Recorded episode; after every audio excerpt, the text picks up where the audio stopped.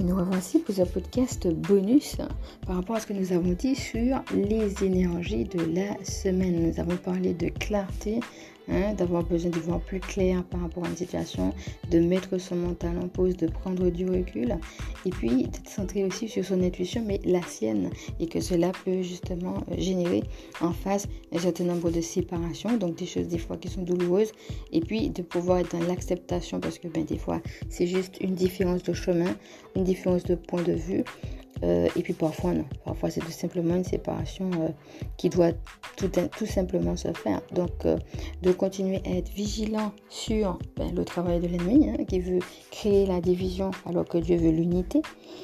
d'en être conscient, mais aussi de respirer pleinement cette unité, de vivre pleinement cette unité parce que nous avons des énergies de légèreté qui nous aident à vivre ça.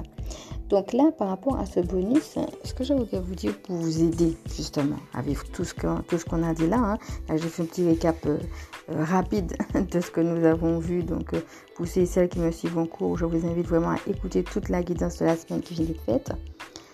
Et donc voilà, pour nous aider à tout ça, un petit truc hein, qu'on peut avoir, c'est le fait de passer la journée avec notre équipe du ciel, comme si c'était un amoureux.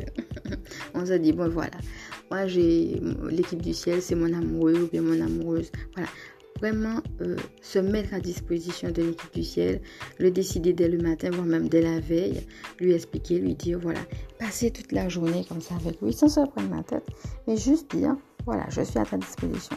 Parce qu'on a parlé de révélation aussi. Eh ben, en étant à la disposition du divin, vous allez voir que par rapport à cette clarté, par rapport à euh, cette vision justement dont on a besoin. Parfois pour se repositionner aussi, hein, parce que quand on est séparé, euh, ce qui peut venir, c'est ok, hier je connaissais, mais maintenant qu'il n'y a plus ce que je connaissais, hein, le passé il n'est plus là, mais je fais quoi maintenant? Et alors, c'est là qu'on a besoin aussi de vision, et c'est là que l'équipe du ciel, bien sûr, nous aide. Et le simple fait de dédier une journée entière à l'équipe du ciel va aider en ça. Et bien entendu, le but, ça sera, non pas d'avoir juste un temps, juste une journée, mais bien entendu de, ben, faire notre journée à ça.